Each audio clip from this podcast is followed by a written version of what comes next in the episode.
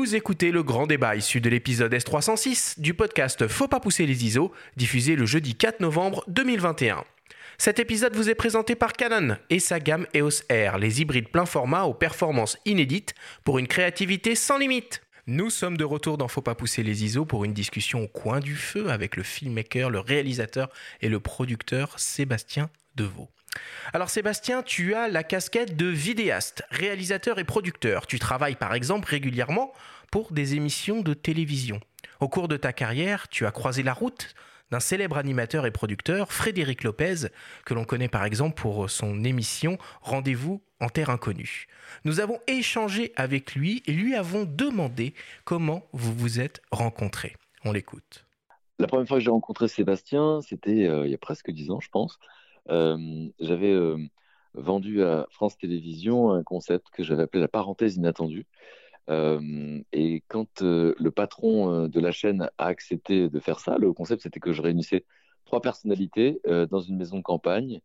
et ces personnalités allaient couper leur téléphone et, se raconter leur existence, leur vie, les obstacles qu'ils avaient surmontés. Et c'était une sorte de week-end à filmer. Et là, le patron de la chaîne me dit Les petits mouchoirs. Et moi, je ne vais pas le contredire. Je fais Oui. Je me dis Mais il est fou celui-là, on va pas faire les petits mouchoirs toutes les semaines eh ben, c'était ça qu'il fallait qu'on fasse. Les petits mouchoirs toutes les semaines, presque un, film de cinéma toutes les semaines. Et donc, j'avais comme productrice, euh, j'avais choisi de travailler avec euh, Caroline Bassardi, qui est une grande productrice à la télévision. Euh, et du coup, elle m'a présenté ben, Sébastien, Sébastien Deveau, et elle m'a présenté Fabrice Michelin. Et j'ai adoré l'idée qu'il y ait deux personnes qui travaillent ensemble, parce qu'ils sont extrêmement complémentaires. Et, et puisqu'on parle de, de Sébastien, c'est vrai que j'ai adoré. Bon, j'ai pas tout de suite vu que c'était un surdoué, je sais maintenant, un hypersensible. Euh, mais ce qui était magnifique, c'est que moi, j'avais comme ça un, une sorte de fantasme dans l'esprit. C'est-à-dire que moi, je voyais une maison au bord d'un lac au Canada, filmée en longue focale, euh, avec des moments au coin du feu, euh, avec des moments où on faisait du vélo, machin truc. Bah, ce que je veux dire par là, c'est que dans une fiction, ça dure trois mois le tournage. Là, ça dure 24 heures. Donc, faire les petits mouchoirs toutes les semaines en 24 heures, c'est un défi de dingue avec des invités qui, qui on ne demande pas de refaire quelque chose. Il faut juste être sur le coup. Euh, donc déjà, c'était hallucinant, savoir où on mettait les caméras, etc. Puis ensuite, avec Sébastien, qui trouve toujours des solutions justement techniques à mes fantasmes. Euh, j'ai rêvé de quelque chose, bah, il, il le fait. Euh, c'est vrai que on est très très très à cheval sur la direction photo, c'est-à-dire qu'on aime bien quand c'est des choses qui se font pas forcément en télé. En télé, on, éclaire beaucoup les studios, etc. Moins au cinéma. Et donc là, dans le grenier, par exemple, puisque les invités racontaient leur histoire, leur enfance, bah, on était avec des bougies, des choses comme ça. Enfin, c'était hallucinant. Tout ce que je racontais, tous mes fantasmes étaient possibles. Et donc, ça a été des moments de création. On l'a revécu sur une émission qui s'appelait euh, euh, Folie passagère, qui était un grand, grand délire, mais vraiment, il fallait, fallait me suivre. Et un autre qui s'appelait, une autre émission quotidienne sur France 2 qui s'appelait Mille et une vies. Et donc, du coup, euh, je peux dire que tous ces moments de co-création, parce qu'il s'agit vraiment de ça, c'était à la fois très enthousiasmant parce que parce que vous rêvez d'un truc, mais on va toujours vous dire. En général, les gens vous disent c'est pas possible. Moi, ben, avec Sébastien, c'est pas le cas. Et puis euh, j'ai l'impression que c'était comme c'est une co-création, mais j'ai l'impression qu'on enfante. Vous savez, quand on crée, ça se passe dans le cerveau des uns des autres, puis en plus ça ça apparaît à la télévision et puis ça appartient aux gens. Ils vous en parlent dans la rue. Donc c'est euh, un truc magnifique. Et finalement, pour terminer, je dirais que j'ai jamais j'ai jamais travaillé avec des amis parce qu'en fait c'est pas parce qu'on est amis avec moi qu'on va travailler avec moi. Moi, je travaille qu'avec les meilleurs. Par contre, je peux devenir très ami avec les gens avec qui je travaille. Et j'ai souvent dit, bah, je souhaite aux gens de connaître l'amour hein, dans une vie, je souhaite aux gens de connaître euh, l'amitié. Mais il y a un truc dont on ne parle jamais, c'est le bonheur immense de faire ensemble. Et, c'est ce que j'ai vécu moi avec Sébastien. C'est qu'en fait, euh, euh quand je le vois pour un projet, etc., c'est vrai que j'adore son excitation, j'adore son œil qui brille. Mais dans quel défi, quel défi va encore me lancer? Et, euh, et, donc voilà, donc on est indissociable et, euh, maintenant c'est pour la vie quoi. Et voilà, donc j'aime beaucoup sa sensibilité, j'aime beaucoup son, enthousiasme, sa, créativité, sa gentillesse, sa bienveillance, son intelligence. Il y a beaucoup beaucoup à dire. Et donc voilà, je l'adore. Je t'aime Seb. Eh bah, eh bah, quelle déclaration bah c'est, ça touche, ouais, ça me touche beaucoup parce que j'adore euh, Frédéric. C'est quelqu'un qui compte beaucoup pour moi, mais plus qu'un producteur, c'est un créateur. Et c'est vrai qu'il il nous a toujours donné la chance. Il a parlé de Fabrice avec qui on a mis en place la, parenthèse. Et c'est sûr que, en fait, ce qui, ce qui est génial, c'est que c'est quelqu'un qui vit les choses et qui les rêve. Et au final, euh, nous, il nous demande simplement d'essayer de, les mettre en image. Et c'est sûr que depuis le départ, quelles que soient les émissions qui, que tu as parlé de Rendez-vous Inter-Inconnu, mais il y avait Panique dans l'oreillette aussi, qui était une de ses premières émissions de télé, qu'il a complètement inventé. Et c'est sûr que de travailler avec des créateurs comme lui, effectivement, le, concept des petits mouchoirs à la télé, c'est génial parce qu'on on, vivait vraiment, même si nous, on était là pour, euh, pour capter et mettre en image toutes les, ces week-ends, on les vivait ces week-ends. Et franchement, on a des souvenirs de, de, fous. Et, et aujourd'hui, Frédéric, c'est plus, c'est vrai que c'est plus un ami qu'une relation professionnelle. Tu penses à quoi comme souvenir qui remonte là, spontanément Des anecdotes? Je sais pas si vous avez, vous, vous souvenez de cette émission, la parenthèse. alors, euh, n'étant pas très télé, moi, je suis un très mauvais élève. Je suis plus radio que télé d'où peut-être euh, le fait de se retrouver derrière ces micros, mais bon.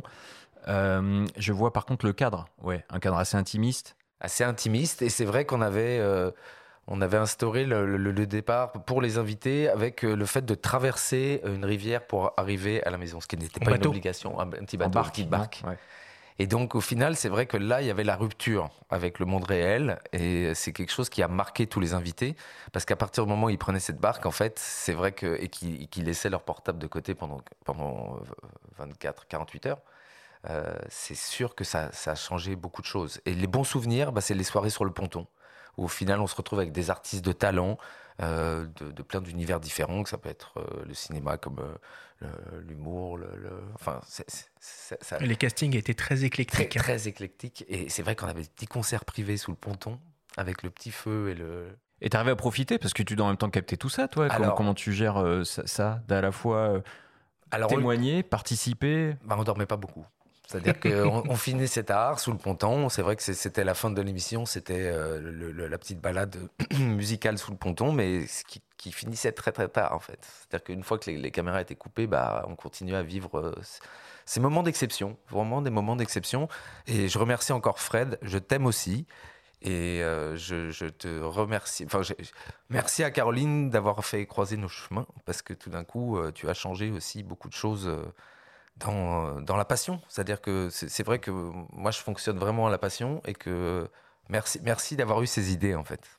Alors du coup, euh, Frédéric parle beaucoup de, défis techniques euh, à, surmonter, alors que ça soit sur un projet comme euh, parenthèse inattendue ou sur quelque chose de, de plus récent, sur Jusqu'à l'aube que tu as fait pour, pour Netflix. C'est vrai que souvent, on n'a pas conscience ou idée des dispositifs techniques qui sont déployés sur ces, euh, sur ces émissions. Est-ce que tu peux euh, nous en parler un petit peu nous donner quelques exemples? Bah, C'est sûr que le, fait de capter, en fait, ça, fait appel à la multiplicité des caméras. C'est-à-dire que là, on travaille plus avec une caméra, mais on travaille avec euh, pas mal, de, un, nombre important de caméras, parce qu'il faut, ça dépend encore une fois si on est dans une notion de programme de flux en direct, qu'il faut capter en temps réel. Alors on peut, on peut effectivement tout travailler dans les conditions du direct. Euh, et donc pour le coup, là, il faut que tout soit prêt et que, que, tout, que donc toutes les caméras soient disposées pour pouvoir, euh, pour éviter toute rupture et toute coupure. Après, Parce que là, tu fais parfaire, euh, tu fais parfaire aux gens. Quoi. Tu fais parfaire, et puis en plus, tu as, envie souvent de garder cette adrénaline qui fait que. Cette spontanéité. Voilà, l'authenticité. Il, il faut surtout pas le couper, parce que si on coupe, ça veut dire qu'on va rentrer dans quelque chose qu'on va refaire, et à partir du moment où on refait, bah, comme tu viens de le dire, on perd en spontanéité, en authenticité. Et euh, moi, je fonctionne vraiment à ça. C'est pour ça que j'ai beaucoup aimé le. Je viens, viens pas forcément de, du monde de la télé, mais euh, en revanche, j'adore ce côté euh, direct, cette adrénaline où tout d'un coup les choses se passent et il faut y aller. Même si on a des problèmes techniques, eh ben, il faut continuer. Il faut faire face à tout ça. Et ça, c'est vraiment quelque chose qui, est lié aussi à cet amour de, de, de, l'image et, de, et de, passion. Et pour qu'on se rende bien compte, typiquement, sur un projet comme Jusqu'à l'aube, il y avait combien de caméras, combien de techniciens, combien d'opérateurs À quoi ressemblait l'équipe et le matériel qui a été déployé? Parce que Netflix, on a un peu l'image du nouvel Hollywood, un peu. On se dit, ouais, des productions de fous. Euh. C'est vrai que ce sont des productions euh, vraiment euh, importantes, dans le sens où le concept de Jusqu'à l'aube était de faire rentrer euh, trois humoristes dans un château. Et qu'il fallait qu'ils passent la nuit et celui qui restait le plus longtemps face à tout ce qu'ils allaient vivre pendant la nuit gagnait donc le, donc c'était sous la forme d'un jeu mais c'est sûr qu'il a fallu passer par les phases de repérage donc trouver les châteaux les châteaux qui avaient donc des, euh, comment je pourrais dire, des spécificités liées à, à tout ce qui était surnaturel. Mhm. C'était c'était des choses qui étaient concrètes, euh, vraies. Donc euh, on, on a, on a donc fait un gros casting et un gros repérage de, de ces châteaux. Et après, en termes de captation, euh, bah, effectivement, comme, comme, comme on l'a on l'a dit juste avant, on l'avait évoqué juste avant, il faut euh, que le, le dispositif et l'implantation des caméras soient totales. Parce qu'on n'allait pas commencer euh, à, à demander aux, aux- aux humoristes ah bah, faites une pause, là, euh, on, on va préparer la scène suivante. Il fallait que tout soit déjà prêt. Donc, oui, Et puis discret, j'imagine, en plus, si dis- possible. oui, le plus, le plus possible. Ouais, le plus discret possible. Donc, ça veut dire que là, l'avantage des caméras qu'on a évoquées tout à l'heure, les caméras robotisées, Les fameuses PTZ. ça- ça- les fameuses PTZ, on les pilote à distance et on arrive aussi à les dissimuler parce qu'il n'y a pas d'opérateur.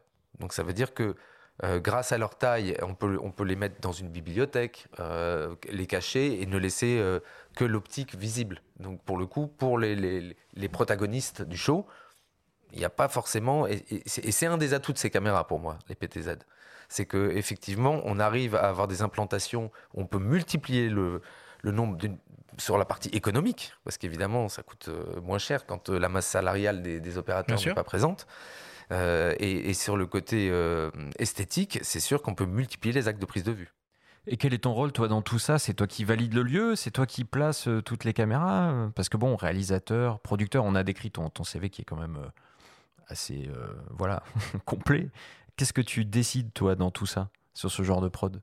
Alors là, pour le coup, c'est œuvre de commande où moi, je suis, euh, je, je fais partie de l'équipe, mais en tant que réalisateur. Donc, je n'ai- je n'ai pas du tout le- le- le- la position de producteur avec les décisions finales, euh, qu'elles soient esthétiques ou financières. Mhm. Moi, on me demande de mettre en image euh, le show, euh, qui est une commande. Donc, quelque part, même le concept ne vient pas du tout de moi. Ok, donc toi tu Mhm. lis le cahier des charges, tu dis bon, il va me falloir 17 caméras, Voilà, 17 c'est machins, ça. 17 trucs. Ok. C'est-à-dire que j'essaye, par rapport au nombre de- de- de- d'épisodes qu'on a à tourner, d'avoir quelque chose de, de concret avec une charte et avec quelque chose qui, qui- qui n'est pas modifié à chaque tournage. Parce que les équipes, évidemment, elles sont nombreuses. Il y a, tu, tu me demandais combien on était. Je pense que sur cette, euh, ce programme, on était une quarantaine, Ah oui, quand même. quand même. Pendant combien de temps, du coup Vous tournez Bah, euh, C'était pendant euh, six semaines, pas à chaque, euh, pas chaque jour, mais c'est sûr que oui, ça a duré euh, le tournage plus le. Moi, je dirais que la production, elle a bien duré trois mois. Moi, je me rappelle d'une d'une vidéo qui a tourné sur YouTube, moi, qui m'avait complètement euh, fasciné, où on voit un, réalisateur TV qui est en régie pendant une cérémonie, euh, euh, je sais plus laquelle, c'était les Grammy ou je sais pas quoi, et c'était le moment final avec euh, le, petit spectacle, euh, les applaudissements, les machins, et puis il est là dans sa régie en train d'hurler caméra 1, caméra 2, caméra 3, caméra 4, et on avait vraiment l'impression d'un d'un chef d'orchestre, quoi. C'est un peu ça, t'as raison, c'est le chef d'orchestre et il faut, il faut switcher ça en direct. C'est du montage en direct en fait, hein. c'est aussi simple que ça. C'est-à-dire qu'au lieu de, de le monter euh, sur votre petite station de montage et, et de pouvoir relire derrière, bah là vous le faites en direct. Parce que euh, l'implantation caméra, c'est euh, la, la grammaire narrative, que j'espère qu'on va évoquer un peu plus tard. Ah bah vas-y, mais qu'est-ce que Allons-y. c'est cette, cette fameuse grammaire euh, narrative qui te tient Ah ça, à ça me cœur tient à cœur, ça, ça me tient Ah vraiment oui, à mais cœur. alors explique-nous, parce que Bah, c'est- nous, ça- on sait pas. Alors, si, si, si, vous le savez en fait. Si je vous parle de réalisateurs comme euh, Stanley Kubrick ou euh, Ah, Sergio Leone, Là, tu me parles. Voilà. Sergio Leone, on sait quand même que c'est lui qui a, qui, a, qui a réussi à faire passer cette transition de focale extrême où on a euh, le gros plan avec la, la goutte de sueur des yeux euh, du, du, du héros ou du méchant. était une fois dans l'Ouest, ouais. Voilà, et juste après, on a les, les plaines sur un, un- un plan extra wide angle. euh, Mm. Et donc, ces enchaînements-là, c'est la grammaire narrative pour moi. Au même titre qu'un un écrivain qui va. Qui Que c'est quoi C'est les valeurs de plan alors bah, bien sûr, sauf Ah, que derrière, avec le rythme, le montage, euh, c'est c'est sûr que quand on enchaîne ça, j'appelle ça la grammaire narrative dans le sens où on écrit avec les focales. D'accord, très bien. Ouais. Et Kubrick euh, est un exemple parfait. La symétrie, quand on regarde un film comme Shining, il a défini des choses. Et aujourd'hui, on peut parler de grammaire narrative liée à des, grands réalisateurs qui ont écrit l'histoire, justement, de, comment raconter une histoire grâce aux focales. Et c'est vrai que c'est quelque chose où, au final, tu parlais tout à l'heure de, sortie de certaines focales.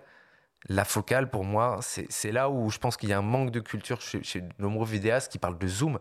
Moi, je parle de focale fixe. C'est que derrière, j'aime bien qu'on dise, bah tiens, on va, on va travailler ça au 50 pour avoir ce rendu. Alors quand on a préparé l'émission, euh, tu, m'expliquais qu'il euh, était hyper important d'avoir une maîtrise totale de la technique à toutes les étapes du projet, donc depuis la, la préparation, donc la pré-production, le tournage en lui-même et la post-production. Pourquoi c'est si important d'avoir une vision globale de tout ça? Parce qu'avant tout, un réalisateur, c'est un chef de poste et c'est le chef de l'équipe. Donc si il n'est pas présent pour motiver et puis surtout s'il ne connaît pas euh, les différents euh, euh, parties qu'il doit, avec qui il doit gérer, c'est-à-dire le décor, la lumière, le chef-op, la post-production, en fait, il va avoir, il va avoir, il va, il va, il va, il va faire face à, tous ces, chefs de poste et il va falloir qu'il joue bien ce rôle de leader dans le sens où il faut qu'il porte le projet, c'est à lui d'emmener ses équipes, et c'est à lui aussi d'avoir des discussions artistiques euh, où il faut qu'il maîtrise son sujet. C'est pour ça que moi j'ai pris le temps, euh, je dirais dans ma formation, j'ai pris le temps pour chaque, chaque partie euh, de la production, comme de la pré-production, comme de la post-production, d'apprendre chaque, chacune de ces parties. J'ai été monteur pendant sept ans. à l'époque où j'étais en formation sur la prise de vue, euh, j'avais la chance de travailler pour une société qui s'appelle euh, RVZ, avec le, le, grand René Weiss, qui m'autorisait à, rester le soir et à allumer tous les projecteurs pour comprendre à quoi ils fonctionnaient. Alors RVZ, hein, pour que tout le monde comprenne bien, c'est un gros loueur euh, parisien de, de, matériel, ciné, photo, lumière, en tout genre. Ouais. Maintenant, oui, c'est sûr qu'il loue aussi les, caméras, mais moi, à l'époque, c'était vraiment pour la lumière. Et je me faisais un plaisir de demander au chef électro qui ramenait les camions avec tout le matériel à quoi ça servait. Pour comprendre justement ces implantations lumière, pour comprendre les rendus, pour comprendre les VFX. Et petit à petit, en fait, euh, c'est comme ça qu'on passe réalisateur. Parce que qu'est-ce que c'est que réalisateur? C'est quelqu'un qui, qui va diriger d'abord, avant tout, son équipe, mais surtout qui va vouloir raconter des histoires. Et pour bien raconter une histoire, je pense qu'il faut maîtriser quand même tous ces, toutes ces. Et rester à la page, quoi. Du coup, tu continues à te former, j'imagine. Ou, ça, c'est sûr. Le temps, non ça, c'est sûr. et là ah, tu as tout à fait raison, Benjamin. C'est la nouvelle génération est là pour bien nous, nous faire comprendre et que. bouger aussi. Ouais, nous bouger. et c'est tant mieux. C'est nous un aussi. Hein. c'est un très bon challenge. Ouais, absolument. Et alors, du coup, euh, quel matos tu, euh, tu utilises comme, euh, comme caméra? J'imagine que c'est pas les, les, les, les mêmes modèles selon les projets ce ne sont pas les mêmes modèles euh, selon les projets, mais c'est sûr que c'est lié. Là, on va revenir sur une position. Euh, pourquoi j'ai accepté d'être ambassadeur d'une marque comme Canon Alors, euh, je, l'ai évoqué juste avant. Moi, je suis passionné d'optique avant tout, et Canon est une marque d'optique. Ah, tout à fait. Monsieur, Monsieur Canon, à la base, c'est un opticien. Et c'est sûr que c'est de là qu'est partie toute la, grande histoire que je vis avec eux maintenant depuis je dirais, une, euh, ouais, 12-13 ans. Et donc, tu, tu n'utilises pas que des PTZ, hein, rassure-nous. Alors, je n'utilise pas du tout que des PTZ. Et, ce qui est très très bien aujourd'hui, c'est qu'on peut mixer les différentes gammes entre elles grâce au custom profile et tous ces, ces réglages qui permettent justement de retrouver. Les profils personnalisés en français. je, fais sous-titres. non, mais en, en, vidéo, bon, en photo aussi, mais en vidéo, on parle beaucoup le franglais. Oui, c'est vrai, c'est vrai, c'est vrai. Ces termes. Pas une critique, mais du coup, c'est dans le jargon. Donc. Bah, c'est la deuxième raison pour laquelle j'adore euh, la marque, c'est que la marque Canon, c'est que je peux, je peux mixer à, volonté euh, la gamme EOS Digital, c'est-à-dire les appareils photo, avec la gamme Cinema EOS et la gamme XF, qui est la gamme un peu plus corporate. Et euh, c'est vraiment un plaisir, c'est qu'en fonction, le matin ou la veille, parce que j'aime bien préparer mes sets moi la veille, parce que le, le jour même, c'est plus de la direction, de la mise en scène la technique, il faut le, faut le faire avant. Et, c'est vrai que mes équipes, elles, elles, savent que j'aime pas trop parler de technique le jour même. C'est-à-dire qu'il faut, il faut, il vaut mieux que ça soit prêt euh, la veille ou, dans la matinée. Mais euh, on n'est plus là pour, pour parler technique une fois que. Et j'aime pas beaucoup d'ailleurs voir les gens qui sont autour de, des caméras. C'était le début des caméras RAID et que je voyais toutes les équipes qui étaient concentrées sur la caméra comme si c'était l'acteur principal. Et que je voyais les pauvres acteurs qui étaient assis sans, sans que personne s'occupe d'eux. Ça, pour, moi, ça ne fonctionne pas du tout. C'est, Il faut que la technique, ça reste un outil et qui, qui, nous aide à nous exprimer. Et, d'ailleurs, vous, le voyez bien, hein, c'est que les, outils, ils évoluent. Et tous les six mois, aujourd'hui, on a des nouveaux euh, boîtiers, on a des nouveaux... Euh, donc euh, oui, la, la, technologie nous aide, mais encore une fois, ça reste des outils. C'est pas ça qui fait le résultat. Hein. Alors, c'est marrant que tu nous parles de ça parce qu'il il y a eu un déclic technologique hein, dans ta carrière. Il s'est passé en 2008 quand un certain photographe Vincent Laforêt a sorti un film euh, qui s'appelait euh, Rêverie et qu'il avait tourné entièrement avec le Canon EOS 5D Mark II. nous nous sommes entretenus avec Vincent qui vit euh, maintenant à Los Angeles pour qu'il nous parle un peu de, son film et de l'incroyable buzz qu'il a suscité à l'époque. On l'écoute. Écoute, le buzz, c'est une expérience que je n'ai jamais vécue depuis. Euh, quand j'ai lancé cette vidéo, euh, le nombre de, de, vues était extraordinaire. Euh, j'ai mis ça sur mon blog à cette époque et je pouvais euh, faire refresh sur mon sur Safari et c'était 10 vues. Après, en 10 secondes plus tard, c'était 100 vues. 30 secondes plus tard, c'était 700 vues. Et puis 2000 vues. Après 5000 vues. C'était extraordinaire. il y a eu plus de trafic sur le site de Canon euh, en un mois que dans toute leur année.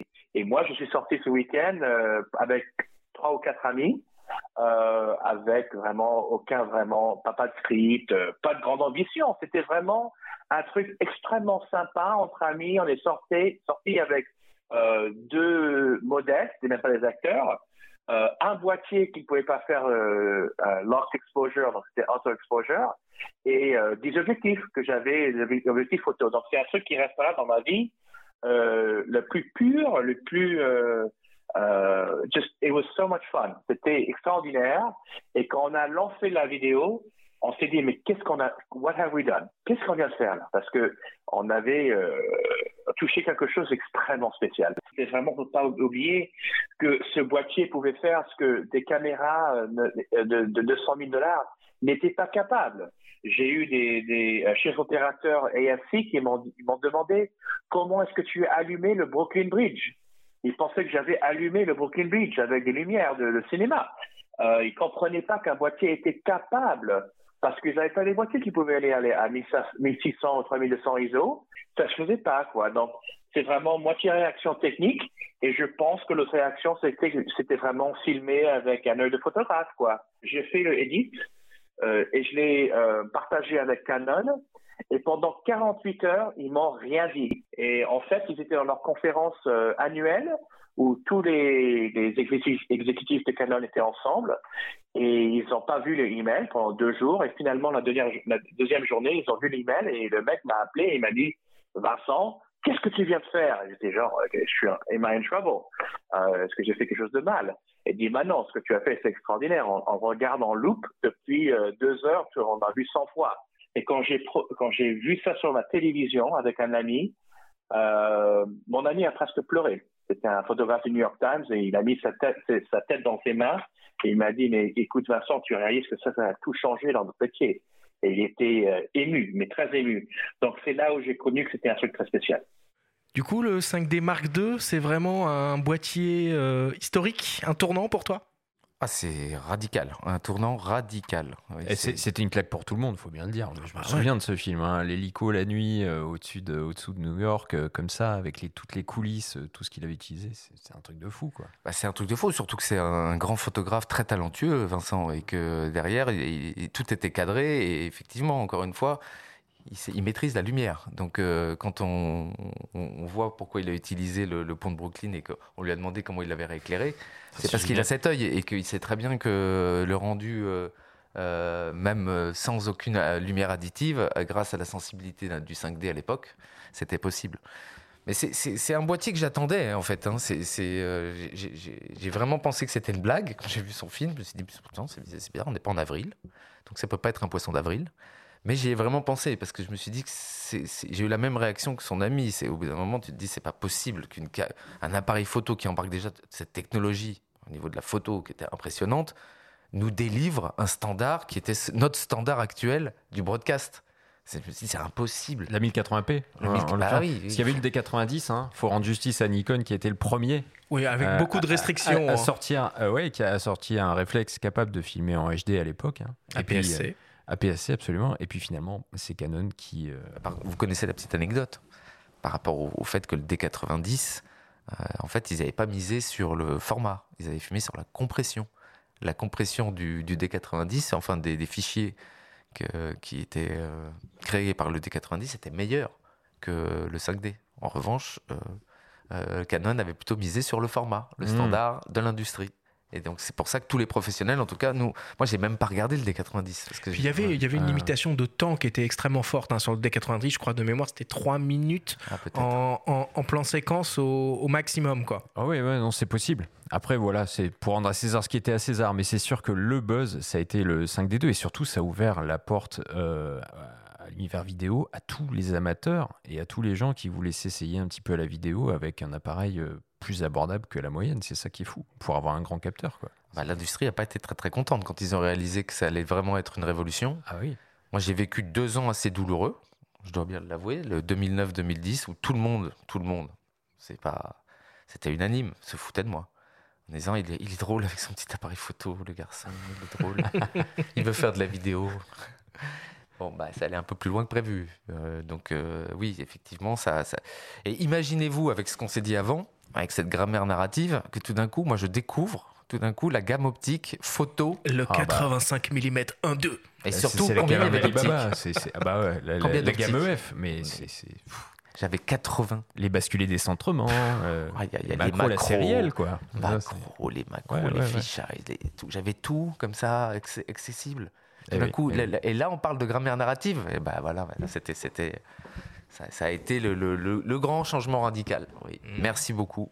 Mais c'est vrai que ce boîtier a vraiment euh, littéralement surpris tout le monde et Canon en premier lieu. Euh, on a discuté avec euh, Rock Lorente, qui est actuellement le, responsable des ventes hein, de, Canon France, qui travaillait déjà euh, chez Canon à 2008 au moment du 5D Mark II.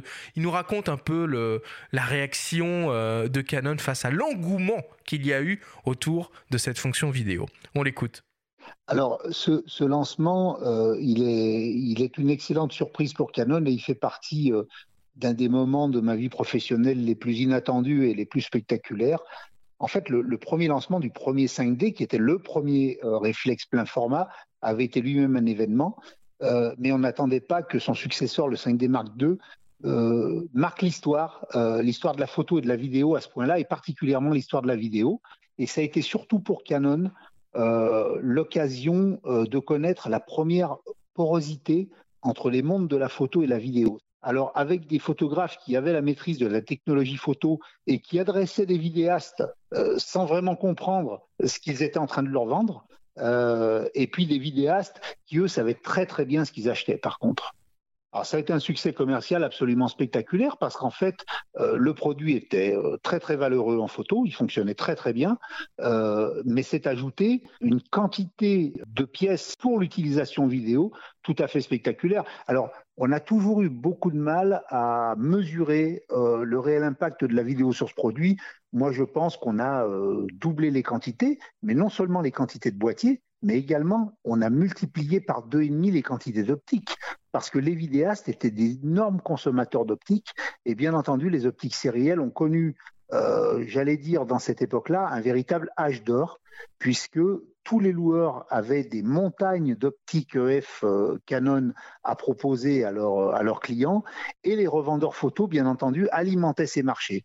Il faut rappeler euh, que le boîtier valait environ 2900 euros euh, TTC euh, et qu'une caméra professionnelle, puisqu'il n'y avait que des caméras professionnelles capables de rivaliser avec un EOS 5D Mark II, valait 15 000 euros.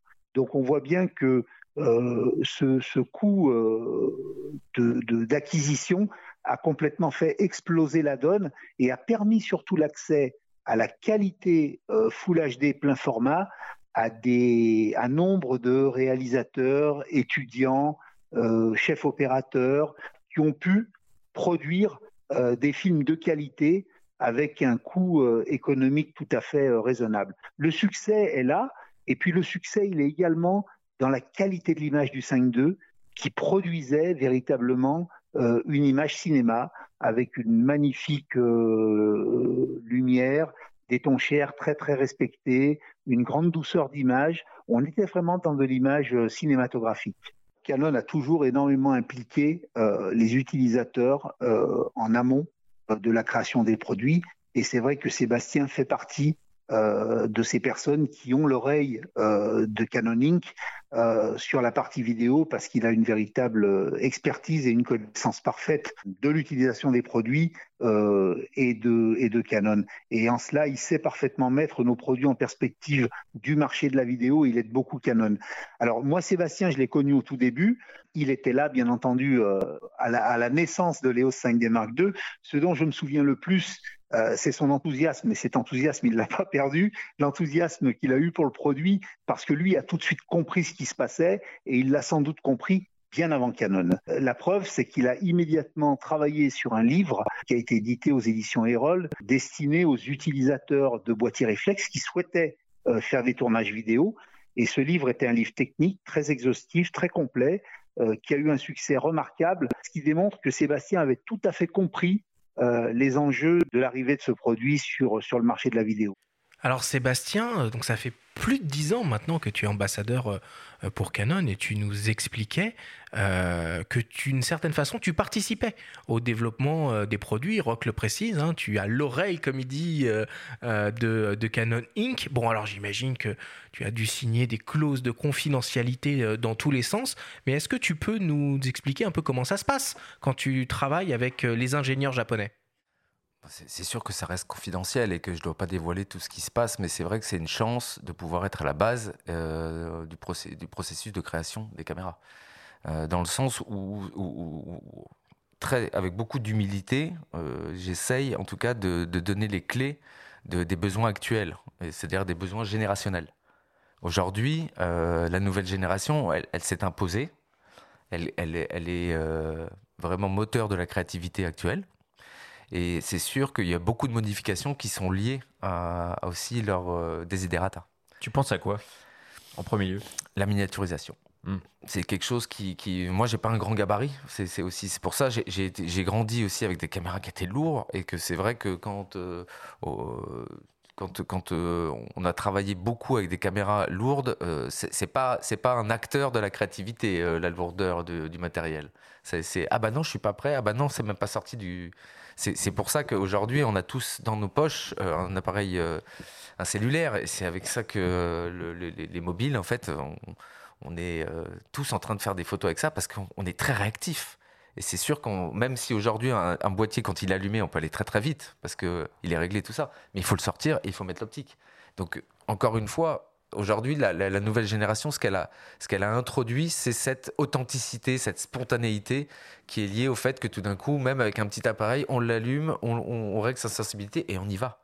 Il n'y a pas besoin de commencer à allumer des projecteurs et tout ça. Aujourd'hui, ça a permis tout ça. Ouais, mais en photo, tu sais, on dit que le meilleur appareil, c'est celui qu'on a toujours avec soi, donc c'est facile. On sort effectivement le smartphone, on prend une photo, clac. Mais la vidéo, c'est plus complexe. Il y a le son à gérer, il y a tout ça. Donc la miniaturisation, elle doit s'appliquer à tout un écosystème finalement. Donc c'est quoi finalement les, les, les, appareils à l'heure actuelle qui restent valables? Tu vas pas tourner avec un smartphone toi aussi Ça t'arrive? Non, non, je vais pas tourner avec un smartphone parce que je suis amoureux de l'optique. Mais en revanche, je trouve que euh, de manière informatique, euh, les progrès ont été... Euh, c'est hallucinant ce qu'on arrive à faire. Parce que là, en fait, ce qu'on a sur un... C'est beaucoup de, de, travail informatique derrière qui, qui, qui font que tout d'un coup, on a ces rendus-là avec un appareil photo parce que c'est pas le, simplement le petit optique et le petit capteur qui est à l'intérieur qui fait ça, c'est tout le, travail euh, euh, des, données qui, sont capturées. Euh, là, ce qui, restera toujours pour moi quelque chose d'important, on a vu la, sortie de la nouvelle gamme RF où, où, on voit une compacité un peu plus importante que la gamme EF des optiques. Mais c'est physique. Pour, pour capter de la lumière, il faut une certaine taille et un certain diamètre. Donc pour l'instant, on n'a pas encore réglé ça et, que tant que je reste, moi je reste amoureux de cette, encore une fois de cette grammaire narrative et, j'aime les focales pour ce qu'elles sont. Donc euh, peu m'importe ce que je vais mettre derrière, mais je pense qu'aujourd'hui et grâce au 5D et à cette révolution, les mondes de l'image, quels qu'ils soient, cinématographiques, euh, vidéo ou photo, doivent se réunir parce qu'on parle le même langage et le, la première chose qu'on doit faire, c'est être créatif quelle que soit, encore une fois, la caméra. Après, oui, euh, euh, moi, je suis subjugué par, l'utilisation de la nouvelle génération sur un appareil photo où, il y a plein de, mes clients qui me disent, mais votre assistant, il, fait quoi? Il est photographe ou, vidéaste? Parce qu'en fait, ils, sont nés avec. Donc, c'est très intuitif chez eux l'utilisation d'un. Et ils n'ont pas besoin d'accessoires. C'est qu'aujourd'hui, c'est sûr que l'industrie, elle a besoin de, gagner de l'argent. On leur a donné une nouvelle base de 2500 euros pour une caméra cinématographique. Donc, évidemment, il, a fallu trouver d'autres stratagèmes, notamment toute l'accessoirisation autour. Ben, c'est sûr qu'avec les progrès maintenant qu'on peut voir au niveau du focus, où c'est vrai que euh, ça passe un peu. Euh, un peu, euh, ça devient un peu préhistorique d'utiliser certains. C'est fini les follow focus, tu veux dire? Pas, dans, pas au cinéma, pas avec certaines optiques qui, qui, nécessitent ça. Mais c'est sûr qu'aujourd'hui, quand on fait un petit euh, tournage euh, avec des interviews, moi je fais confiance au, au, nouveau système autofocus, notamment le dual pixel. Sur les yeux aussi, tout ça, tu t'en sers ça C'est ah incroyable. C'est qu'aujourd'hui, c'est l'intelligence artificielle, moi, qui, qui me. Hmm. Qui, parce qu'on parle plus d'un autofocus qui fait des petits pompages et qui sait pas si c'est le, visage ou tout ça. Là, il comprend quand vous tournez la tête, il comprend quand vous revenez, il comprend quand vous avancez, il détecte le nombre de personnes. Euh, aujourd'hui, on se dirige vraiment vers euh, quelque chose qui est bien maîtrisé. Encore une fois, c'est Là, là, ils ont sorti, je ne sais pas si vous avez été euh, au courant de la sortie d'une caméra qui s'appelle la XF605, qui est dans la gamme corporate, donc qui est plutôt liée à tous les journalistes. Moi, je me suis amusé à la prêter à un ami qui n'est pas technicien, qui a plus euh, tout, un bagage de journaliste. Et je lui ai dit surtout, n'enclenche rien, sers-toi du full auto. Eh bien, j'ai vu le sujet monter, en plus dans des conditions extrêmes de rapidité. Bah, C'était très, très, très à la hauteur, hein, et à tous les niveaux. Que ça soit sonore, comme focus, comme l'exposition, comme la balance des blancs, tout était géré. Et que là, je me dis, waouh Donc ça veut dire que bientôt, ouais, c'est le talent du cadre. Donc oui, c'est l'œil, l'œil qui va faire la différence. Mais techniquement, on, est, on est quand même à la pointe de la technologie chez, beaucoup de marques. Et du coup, euh, selon toi, euh, quel est le, produit chez Canon, par exemple, qui est le plus abouti euh, en vidéo? Est-ce que c'est la gamme EOS Cinema ou est-ce que c'est par exemple l'EOS R3 là, qui est sorti il n'y a pas si longtemps que ça? Eh ben, c'est la croisée des chemins. C'est pour moi, c'est pas encore euh, finalisé. Pour moi, je pense que 2022 va être une très belle année euh, dans le sens. Ah, raconte-nous. Alors toutes ces clauses de confidentialité. Non, parce qu'en fait, je, je, je, suis pas, je ne suis pas au courant. C'est vraiment un désir dont, j'ai fait hmm. part. Voilà. Donc un en souhait. final, un souhait.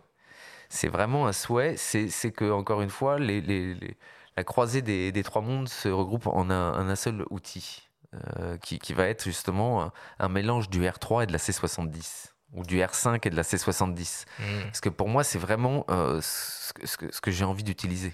Euh, j'ai adoré utiliser des appareils photo comme le 1DC. Je ne sais pas si vous vous souvenez. Bien sûr, absolument. Bah, le 1DC, c'était un boîtier aussi photo, mais qui était vraiment dédié à la vidéo. Le premier qui était capable de faire du 4K, sorti en 2011 quand même. On parle d'un boîtier photo euh, de la gamme 1D, donc professionnel, qui faisait des. Et je me souviens que je me servais des rafales pour faire de la publicité. C'est-à-dire que je, faisais appel à la photo, où je faisais des rafales de 15 images en leur disant, mais.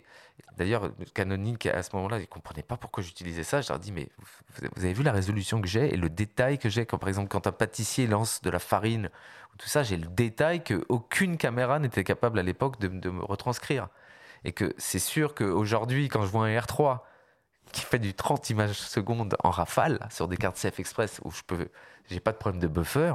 Mais oui, oui, alors là, je suis très, très, très content parce que je peux choisir aussi bien de travailler avec la base, c'est-à-dire la photographie, pour créer mes vidéos aussi bien que euh, avec euh, des médias comme le 4K ou le 8K pour recroper dedans. Donc, ah, c'est intéressant parce que nous, on a plutôt à avoir euh, l'œil inversé, si tu veux, c'est-à-dire qu'on extrait des images à partir de la 8K, enfin en tant que photographe de base, tu vois. Bah, c'est intéressant ce chemin inverse auquel tu, tu, bah, penses. C'est pour être très concret aujourd'hui, notre standard, c'est quoi? On est encore en Full HD hein, sur tous les médias, ok? Mmh. Et donc ça veut dire quoi? Que le 8K, le 4K et les, et les, les, rafales à 30 images, c'est que du, du bonheur pour moi en termes de créativité, je vais, avec une seule caméra, je peux sortir euh, un nombre incalculable d'axes sur euh, du 8K.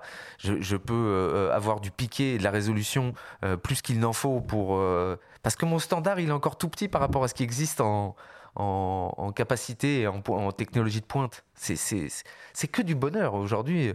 Moi, les gens qui se plaignent en me disant oui, alors là, je ne comprends pas pourquoi le codec, nanana. Mais, mais taisez-vous.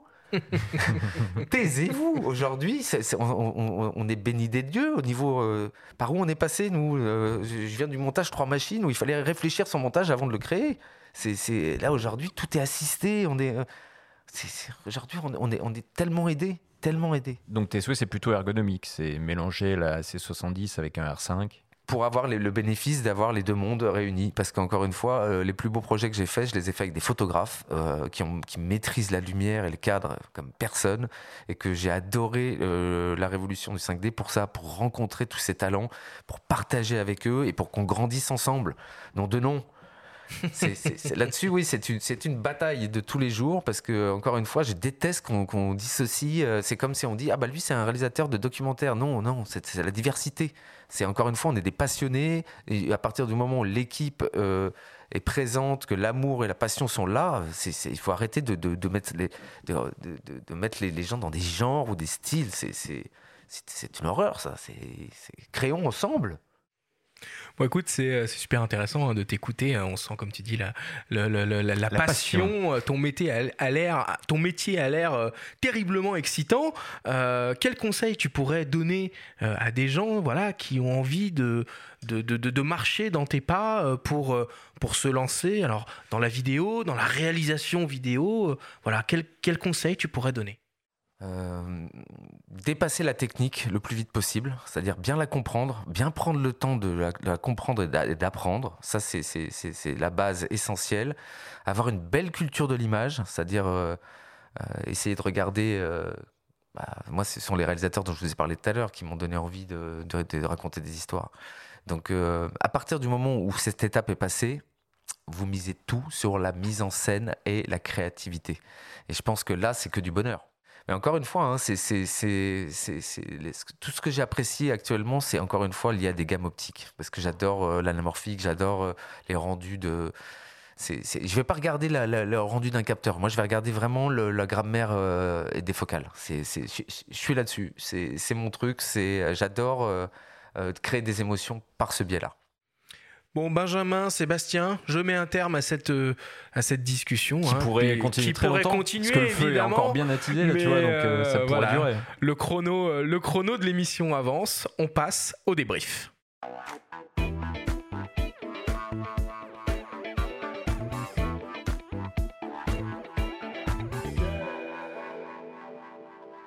Nous sommes toujours avec le vidéaste Sébastien Deveau euh, bah, pour parler de, ta carrière, de ton métier dans cette grande émission euh, au coin du feu. C'est le débrief. Sébastien, si on devait euh, résumer ce qu'on s'est dit, qu'est-ce qu'on devrait retenir?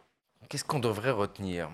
Qu'il faut se faire confiance, que si on, est passionné, eh ben, il faut continuer à l'être et toujours croire en sa bonne étoile. C'est-à-dire que derrière, encore une fois, la passion est moteur.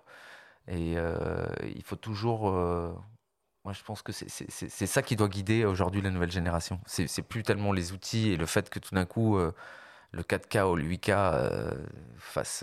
Non, mais qu'en gros, la technique n'est pas le Saint Graal. Finalement, c'est un peu ce qui sort de ton propos c'est que la technique doit venir en second plan. Loin de là, ouais, loin de là. Après, après de, de manière plus personnelle, j'ai envie de dire que depuis 10 ans, je vis que du bonheur en tant que filmmaker, mais que c'est plus compliqué pour moi en tant que réalisateur télé dans le sens où Canon, qui est une marque optique, n'a pas le pouvoir et le, potentiel de marques comme Panasonic ou euh, Sony qui ont des solutions complètes. C'est-à-dire que derrière, aujourd'hui, moi, j'arrive à, très bien trouver les caméras avec lesquelles je vais travailler, mais quand je vais voir un directeur technique euh, euh, qui travaille sur les émissions de flux, c'est très compliqué pour lui de pouvoir trouver la solution complète avec les switchers, les convertisseurs, tous les appareils autour des caméras.